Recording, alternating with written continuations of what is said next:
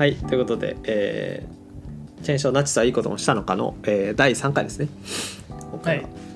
でえっと前回はっていうのをねあの一回これすいませんあの全然関係ないですけど、えーさっき録音してたら12分ぐらい撮ったところであの撮れてない音声撮れてないっていうのが自分が気づいてもう一回撮り直してるんでちょっとなんか変な内容にはならないか別にままあ予行練習だったということで。そうね。だから2回話してるんだこの人たちと思いながらちょっと聞いていただければなと思うんですけど。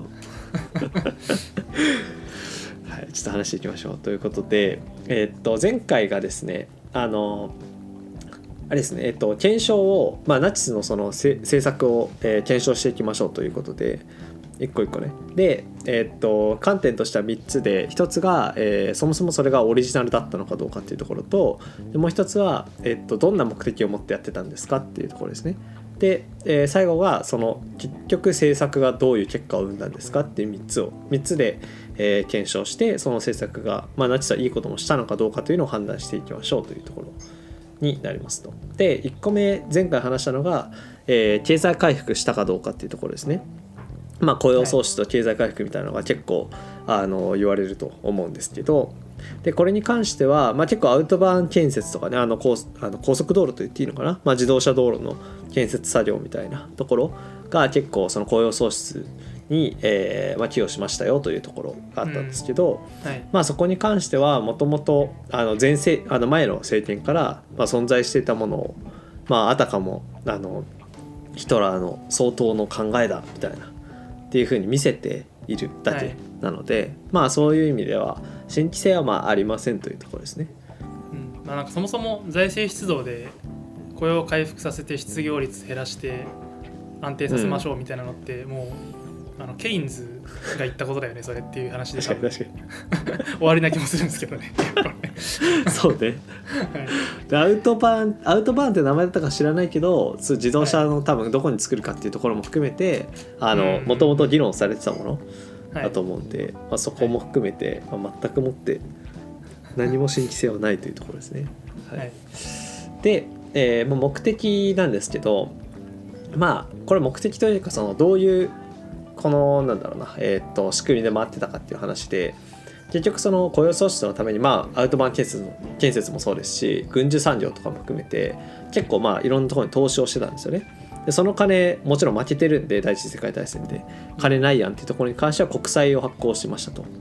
うんで、えーその国債発行するで返すつてはっていうと結局戦争で買ってそれで払うっていう賠償金で払うっていうのがもともとの策略だったのでまあそれは新井さんも前回言ってくれた通りいろんなヨーロッパ各国がやってたことではあるんですけどまあそういう意味ではあの目的として良かったかっていうと微妙だよねっていうところ。と、あとまあ結構大きいのが、まあ、ユダヤ人もそうですしあと外国人労働者に関しても、まあ、かなり酷使をして強制労働をすることによって回っていたので、まあ、そういう意味では、えー そうですね。あの年間の死亡率がソ連では10%であソ連の人たちを労働者の人口を連れてきてるんだけどじ10%で年間死亡率がでドイツは0.4%っていうくらいなのでまあかなりそこに格差があってというところ、まあ、結構話しちゃったんですけどっていうのが前回ちょっと話した内容でしたと。はいで、えーっと今回が、えーっと福利厚生のところになるんですよね。で、まあ、福利厚生って何ぞやって話なんですけどこれはあのーまあ、余暇ですね、あのーまあ、娯楽とかを、えー政府が主導して、えー国民に提供していましたと。うん。で例えばあの数週間地中海クルーズとかまあもう夢のようですよね。行きたいぐらいですけど。それ無料でいいけるんですか？政府が。あ無料じゃないと多分や安くなるっていうだけだと思うんだよね。ああなんちゃら GO みたいな。何でしたっ あったね。えけーっと 忘れちゃいました。えーっとトラベルゴ違うトラベルゴじゃないか。あトラベル GO で合ってる気がしてきたえトラベルゴじゃないよ。え？あれ？なんとか GoTo キャンペーンとしか GoTo い。トラベルだ。あ GoTo トラベル。GoTo トラベル。トラベル GO じゃない。はい。そうですねトラベル。違う違う違う。何の話したか忘れちゃったよ。えっとあそうそうそういうクルーズ船とかね。あと車とかラジオとかを安く買えたりみたいな。うん。っていうのが、えーまあ、あって。でこれがその、まあ、寒気立候団っていうあの勧誘の間に喜ぶに力に行うに断って書くんですけどあの、うんうんっていう、まあえっと、ドイツ労働戦線っていうところの下部組織として作られていてでえっとそうですね。まあ基本もう娯楽を提供するための組織みたいな。でまあうん。貴族意識を高めるというか、国民としての民族共同体として一つになるっていうのを目的としてあのまあ戦争もあるし労働も大変なのでまあそのなんだろうな4日ぐらいはちゃんと整えてあげないとみんながそのついてこないだろうっていうところで、うん。まあ、みんなバランスをうまく保つためにやってたっていうところですね。なんかラジオを安く買えるようにするとかはうん。あれですよね。プロパガンダ対策、えっと、政策ですよね。そうだね。そこは間違いなくそう気がする。多分そんな。車とかにもラジオついてたんですかね当時。ああどうなんだろうね。確かに。にまだついてないですかね。ちょっとわかんないですけど。でも難しくはないなさそうではあるよね。ラジオ言うのはね、同じまあただ突っ込めばまあラジオ。はね電波飛んでるわけだからね。うん。まあ、そういうのももしかしたらすでにあったかもしれないし。とかまああとそうですね。っていうのをやってましたと。はい。あで、えっとまあ、まずこの政策に関しては、えー新規性っていうところがどのくらいあるかに関してなんですけど、まあ、基本ワイマール共和国時代なんでせ、えっと、ヒトラーが当選する1933年ぐらいまでかな？の時代にそもそも基本的なものが設計されていてであとフランスも同じようなことを施策としてや政策としてやってたのでまあそういう意味では、あの特に新しいものはないだろうというところですね。うん。で、えー目的に関してはあの、まあ、さっき言った通り労働が過酷だったので過酷だったので、はい。なんでその、まあ、余暇でなんとかあの体力回復したりとか、まあ、精神的に維持してもらったりっていうために、うん。えーやってましたよと。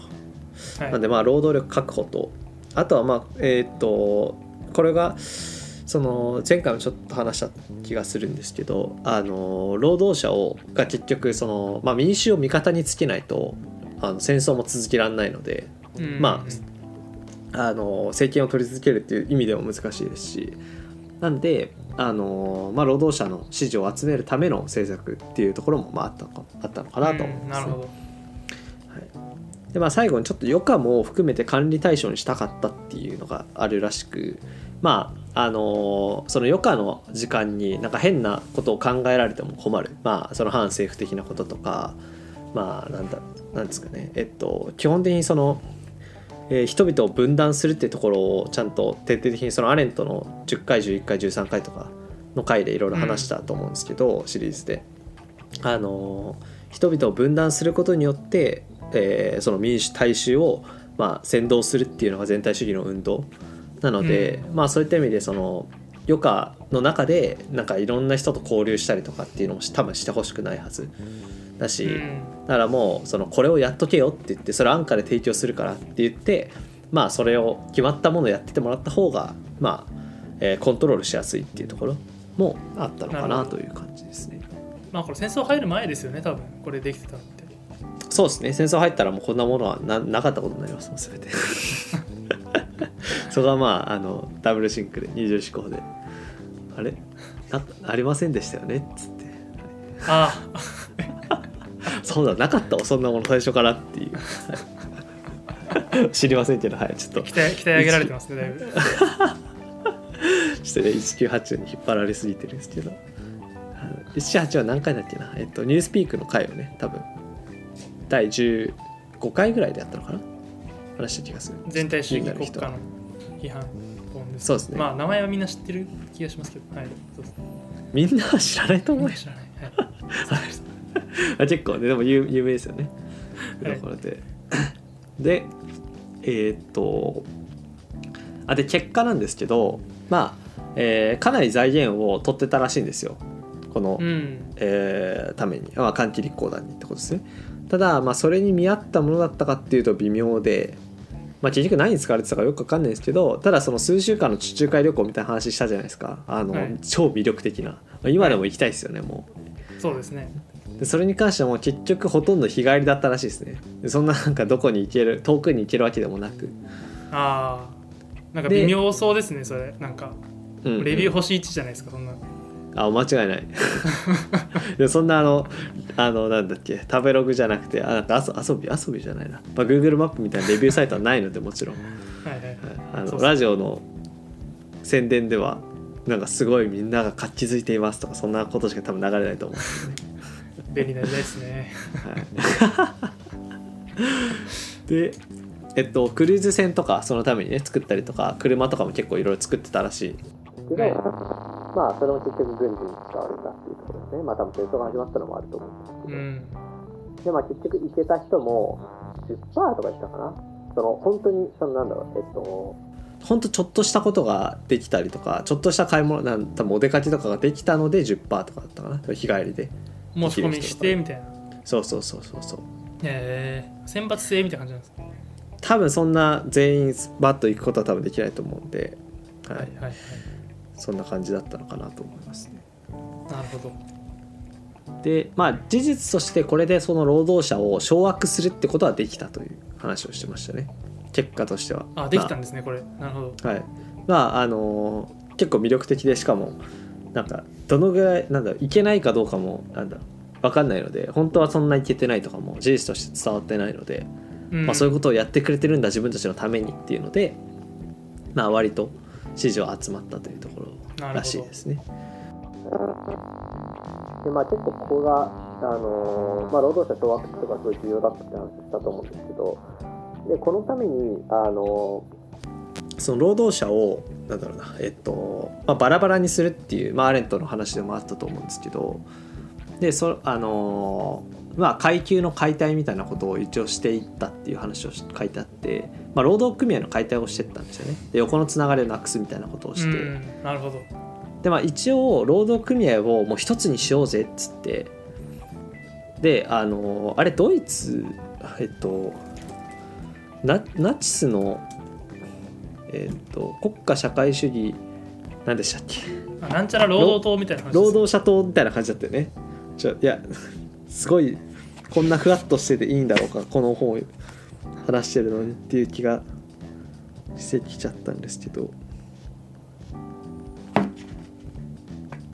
いやこれ本を見返すよりもただただ調べた方が早い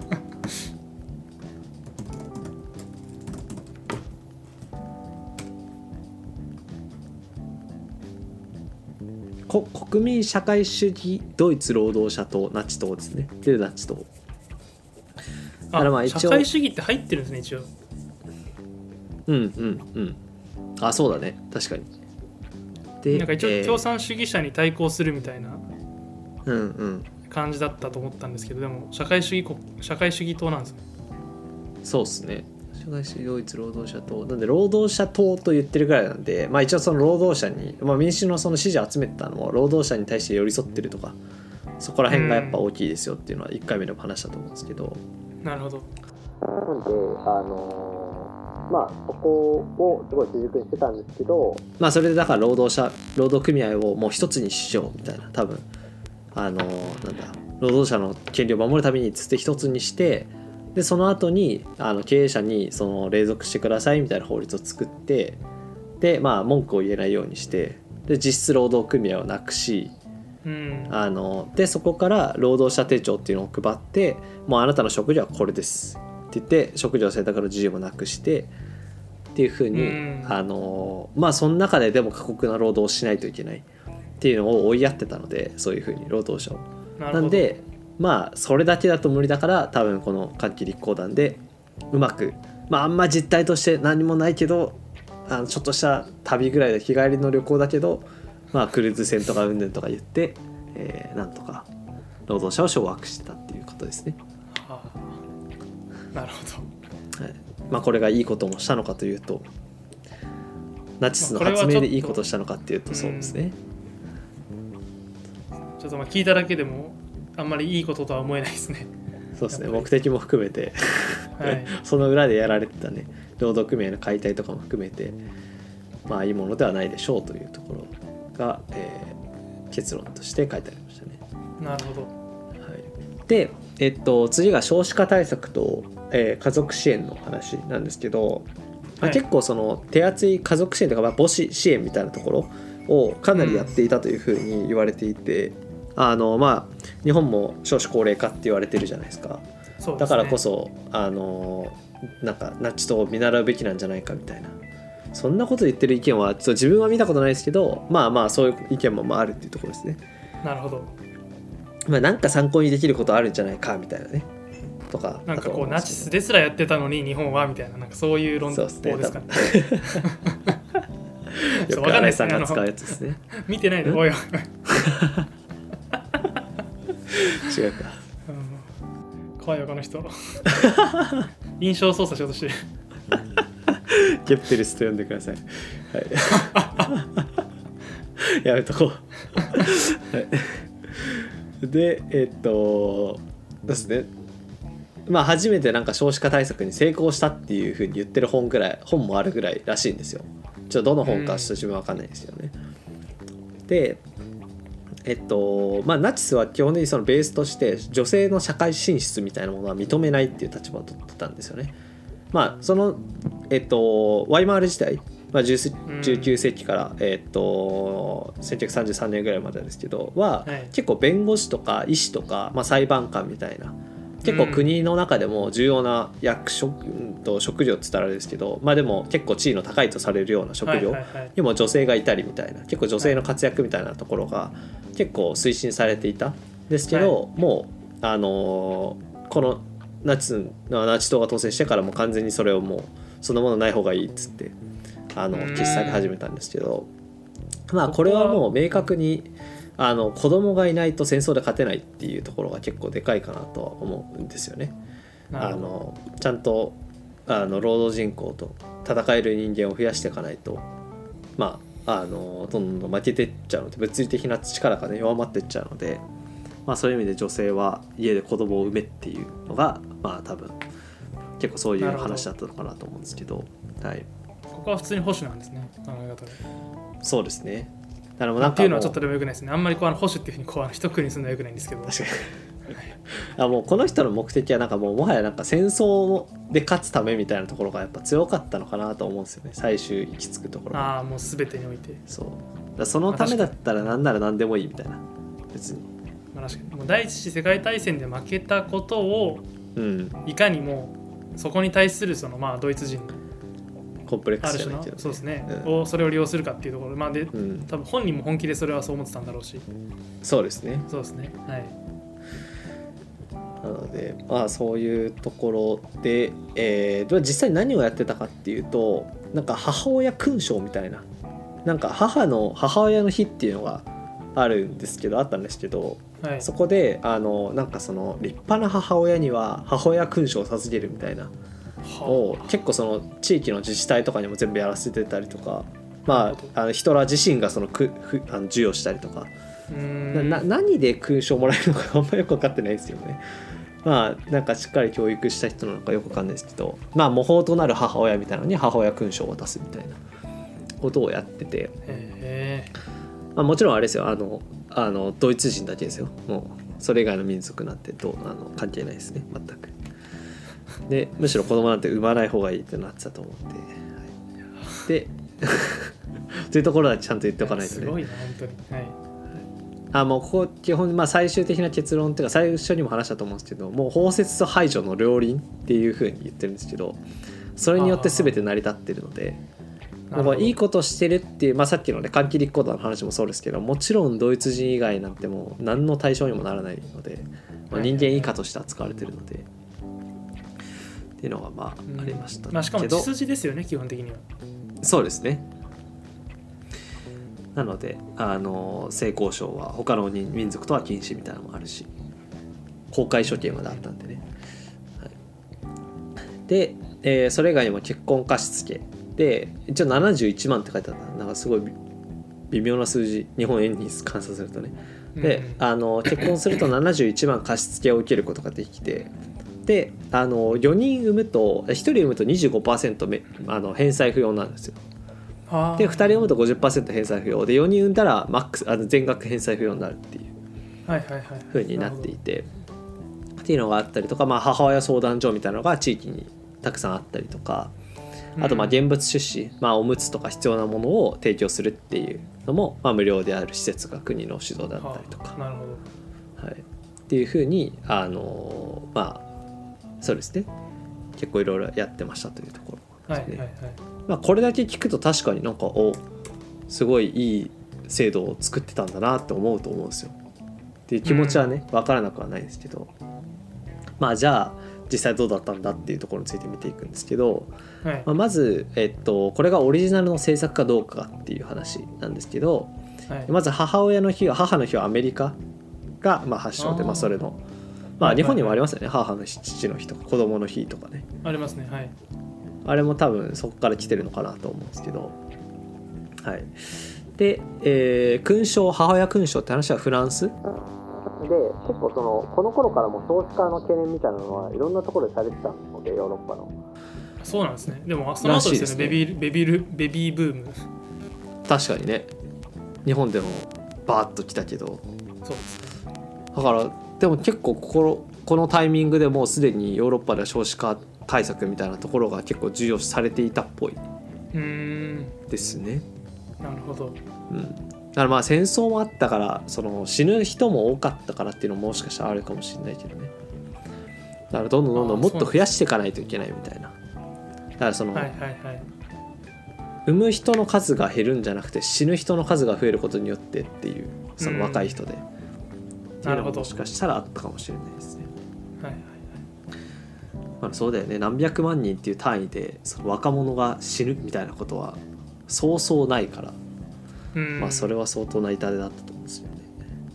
はい、で、えーで母親支援みたいなそのさっきの、えーっとまあ、相談所とか現物出資とかそこら辺はベルギーとかイタリアとか結婚貸付の話はちょっとどこまでされてたか分かんないけどっていうのをや、まあ、いろんなところでややられてはいましたよと。でただ他国より徹底してめちゃくちゃやってたっていうのは事実としてあるらしい。まあ、どの国よりもそこにめちゃ注力していろんなことをやっていたのは事実としてまあありましたと。アイデアは別にあのオリジナルのものはありませんよっていう話だったあそうですね。で目的としてはまあ結局その戦争の、まあ、子供をちゃんと増やさないと戦えないよねっていうところがまあ一個あるのとあとは、えー戦い抜くためのそのちょちょろっとさっきも話したかもしれないけど民族共同体としての力を強めるみたいなところ。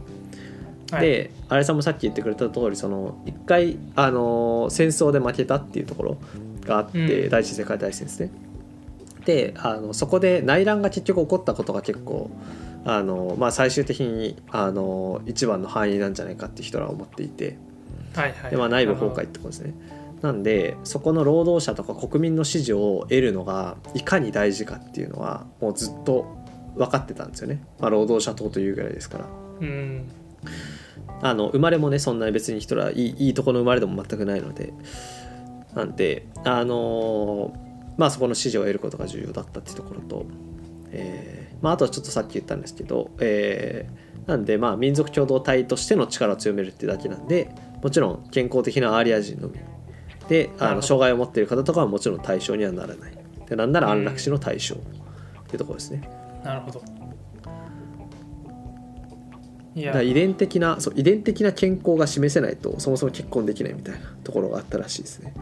だ多分、親のあの病なんかなんで死んだかとかもろもろそういうのを含めてうん。それがちゃんとあのなんだろうな健康的な状態じゃなかったらそもそも結婚できないみたいななるほど。になってたのかもあのちょっとそこは推測ですけど最後のところは。いやっていうところが、まあ、民族主義の本当に権下みたいなそう感じなんですねもう全てが。民族主義で固めて戦争に勝とうという。もううん。シンプルだよねすごいね。まあある意味そうですね、で、えーじゃあ最終的にこ肯定的な、まあ、良い結果を生んだのかっていうところなんですけどで子供が増えたかっていうと、子供が増えましたっていうのが結論ですね。うんはいただ、えっと、結婚率が増えてるんですよね。であはいあので結婚率増えてるのは結婚貸付があるからじゃないかっていう話もあるんですけどただえっと経済回復が結局されたことが、えっと、結婚が増えたっていう要因なんじゃねっていう話を結構していてはいはいはい。で、まあ、それも結局軍事産業とかが大きくて。で、えーまあ、それによって経済回復してでそれによって子供が増えた。だから別にあ結婚率が増えた。で結婚率が増えたんで、それと同じ比例してあの出生率が上がったわけではないんだけどまあ一定上がったみたいな感じらしい。はいはいはいなるほどですね。であのまあどっちにしろやっぱりそのまあこの時期のヨーロッパでやられたその少子対少子化対策っていうのはほとんどまあいろんなヨーロッパの国がやってたんですけど、まあ、どこもうまくいってなかったらしい。うん。でめちゃくちゃ金がかかるのに全然うまくいかないっていうのがなこの時点の一旦の結論らしいんですよね。なるほど。まあ日本も相当苦戦してるしね。うん。っていうところあると思うんで。でまあやっぱ国家のそのいくらある程度ちょっと金を出したからといってその国家がその人々のプライベートに介入するその変更を行うっていうのはまあ相当難しいよねっていう話がはいはいはいはいはい。なるほど。あって。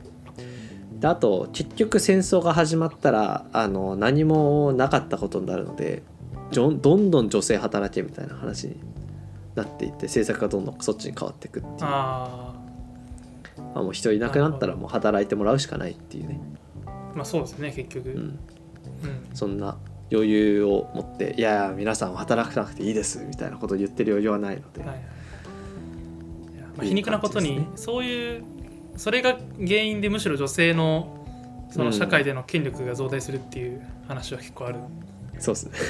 ですよねなんか。日本だとあの有名な富岡製糸場とかそこら辺は結構女性があほとんど工場で働いてたみたいな工場で働いてたのははい。そうですね。そうですよね。なんでそういうふうなまあ結果としては増えたけど別にこのおかげかと言われるとそうじゃない。うん。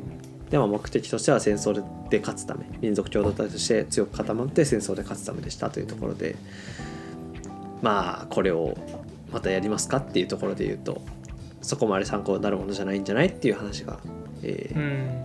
ありましたというところですね。